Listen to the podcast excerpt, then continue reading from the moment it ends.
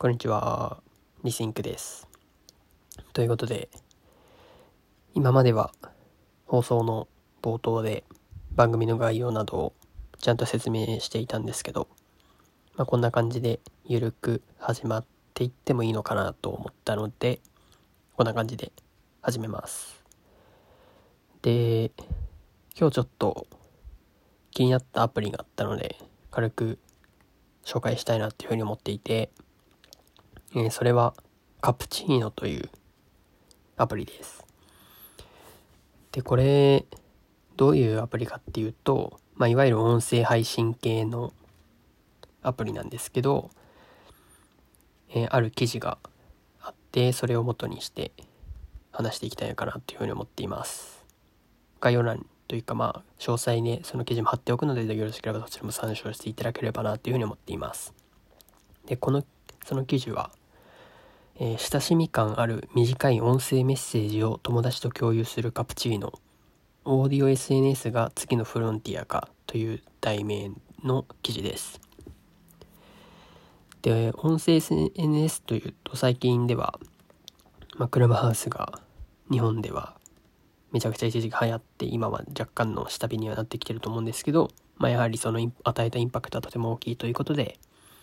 今は音声 SNS が非常にまあ、日本だけでなく世界でも注目を集めているのかなというふうに思っていてでこのカプチーノというのが今注目を集めようとしていますでこのカプチーノっていうのはえー、クラブハウスとまず何が決定的に違うかっていうとポッドキャストにえー、録音した音声を配信できるような設計になっているということです。まあ、クラブハウスでもユーザーによっては音声を録音したポッドキャストに流すというような使い方をしている人もいるかと思うんですけど、えこのカプチーノというのはそもそもポッドキャストに配信することができるよということを売りにしているのが一つかなというふうに思っています。で、簡単にこのカプチーノ何が優れるの、えー、印象というかまあ、を説明すると、え友達とポッドキャストを取り合うんですけど、コンテンツは3分以内だそうです。なめちゃくちゃ短いなっていうふうに思うんですけど。で、これは、その、えー、収録した音声っていうのは、えー、次の日、もしくはまあ、次の朝、8時になったら聞けるようになる。えー、また、お題に沿って話したり、音声で DM できるといったように、まあ、クラブハウスとディスポとスタンド FM を足して割った感じの SNS というような印象を受けますね。で、このディスポっていうのは、日本でもまあ一時期話題になったのか、クラブハウスと同様に話題になったのかなっていうふうに思うんですけど、これはまあスマホで撮影、写真を撮影し、で、その撮った写真はインスタントカメラみたいな風な加工がされるんですけど、その写真がまさにインスタントカメラとのようにすぐにはプレビューすることができなくて、えー、次の日、あ、まあいう次の朝10時ぐらいだったかなぐらいになって初めてどんな風に映ったのかっていうのを確認できるようなもので、で、プライベートなロールっていうアルバムみたいなものの中にどんどんと写真を、えー、人と写真を集めていくみたいな感じのまあ、インスタグラムは、えー、全世界的にコンテンツを発信していけるプラットフォームだと思うんですけど、ディスポっていうのはそういうようなクロ、ある種クローズドな、えー、コミュニティ内で写真を共有するといった形で、のアプリです。で、まあ、クラブハウスもそうなんですけど、このディスポもそうなんですけど、やはりクローズドな SNS っていうのが、えー、今、結構流行りつつあるのかなっていうふうに思っていて、まあ、Twitter だとか、先ほども言った Instagram とかは、全世界にコンテンツを発信できるという意味で強さ、強みはあると思うんですけど、それと、まあ、そういうようなものがある一方でやはりクローズドなコミュニティででコンテンツとかを楽しみたいっていうような需要はやはり反動として生まれたのかなっていうふうに思っていてで結果としてそういうような、えー、クラブハウスであったりディスポンのようなアプリが生まれたのかなっていうふうに思っています。ということでまあ話を戻すと今回カプチーノなんですけどでこのカプチーノっていうのはまあやはりポッドキャストでポッドキャストに気軽に配信できるアプリとして注目をされているのかなまずそこが注目すべき点として大きいのかなっていうふうに思っています。えー、というのもやはりその、まあ、ポッドキャストっていうのは YouTube によく比較されるプラットフォームかなと思うんですけど、まあ、音声界の YouTube みたいなもので、まあ、全世界的に利用されているプラットフォームです。で、そこに、今現在そのポッドキャストの状況っていうのは、えー、誰でもその世界中のコンテンツにはアクセスすることができるんですけど、アクセスして消費することができるんですけど、それを発信するっていう風になると、まあ、結構手段が限られてたりするのかなっていうふうに思っててでアンカーみたいな気軽に収録して発信できるアプリ僕自身も利用していますがそういうようなアプリはあるんですけどそういうようなアプリを使わがないとなると今までは配信することは割とコストが高かったのかなっていうふうに思っています。でまあ最近になってアンカーも流行りだしてるのかな国内でも流行りだしてるのかなっていうふうに思うんですけどそういった形でポッドキャストにどんどんと配信するクリエイターがどんどん生まれていく、クリエイターをどんどん増やすことができるアプリっていうのがどんどん注目をされてるのかなって思っていて、で、そのカプチーノっていうのが、えー、唇、その唇を切ったのかなっていうふうに思っています。やはり、ポッドキャストに限らず音声コンテンツっていうのは、まあ、イヤホンを耳に装着していればいつでも楽しめるコンテンツで、YouTube や Netflix、Amazon プライムといった動画っていうのはやはり視覚を持っていかれますので、で、そういうような視覚で楽しもうとするコンテンツは、なかなかながら作業でそれを楽しむといったことは難しくて、まあ、より具体的に言うと、例えば作業中には作業して、えー、動画を見る時間を別で設けるみたいな形で動画を楽しむための時間を設ける必要があるコンテンツだったなっていうふうに思っているんですけど、音声っていうのは、ながら作業がしやすい、しやすいというか、ま、ながら作業ができるというので、その睡眠してる時間以外の全ての日常生活の時間が、可処分時間として音声コンテンツを捉えることができるので、まあ、本当に市場が大きく、えー、そのクラブハウスの影響もあってより最近にはでは2021年度2021年は、えー、音声コンテンツというのがどんどんと流行っていくかなっていうふうに思っているんですが、まあそのカプチーノをまたそれに寄与するのかなっていうふうに思っています。で、このカプチーノは友達や家族とグループを作って、えー、そのグループのメンバーは Bean というショートオーディオメッセージを録音できるそうです。で、それは3分ぐらい、3分、先も言ったように3分以内のコンテンツになると思うんですけど、自分が考えてることについて数分間、まあ、3分間語る。で、翌朝グループのメンバーに朝のカプチーノが入りましたというお知らせが届いて、その自分の語りというものが、えー、他の人にも聞かれることになると。で、その再収録した音声には、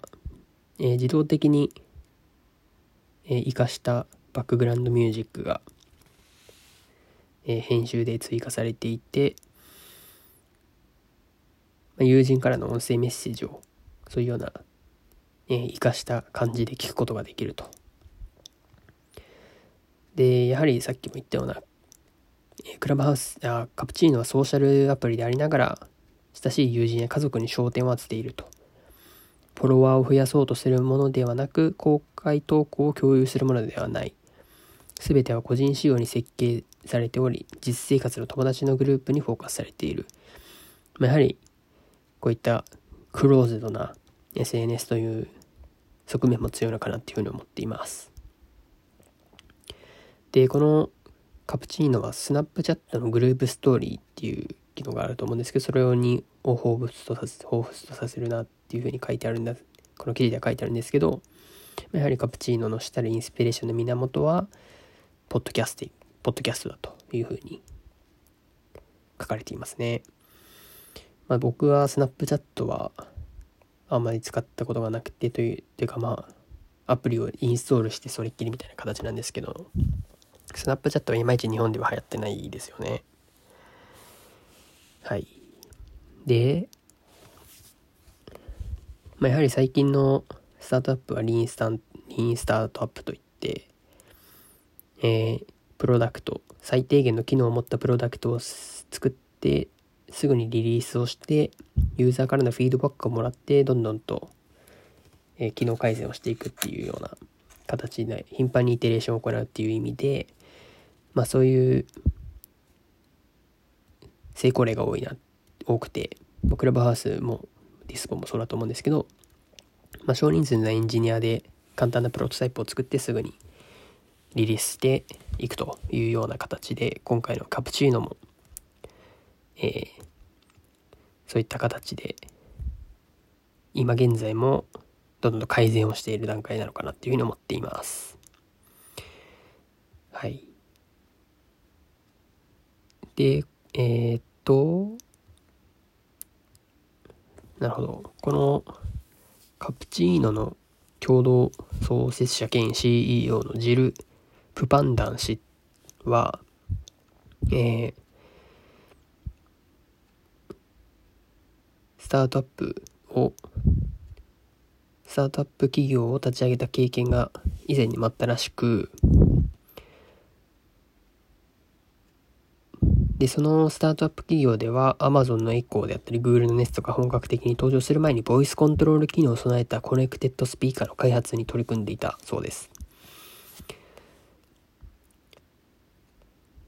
で、この CEO の方のスタートアップでは、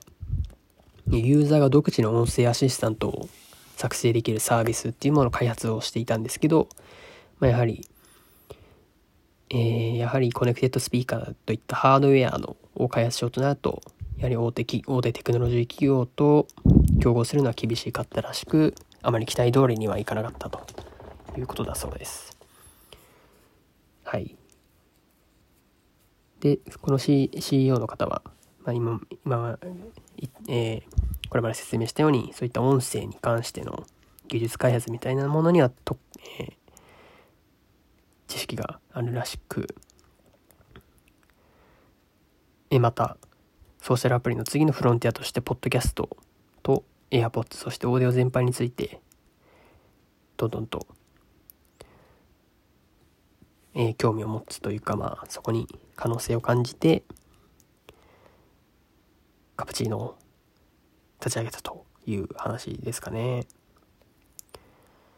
でやはりこの記事にも書いてあるんですけどポッドキャストっていうのは従来は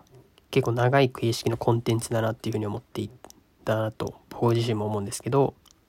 ポッドキャストを録音して公開するっていうのは技術的に難しいで難しかったんですよね今まで。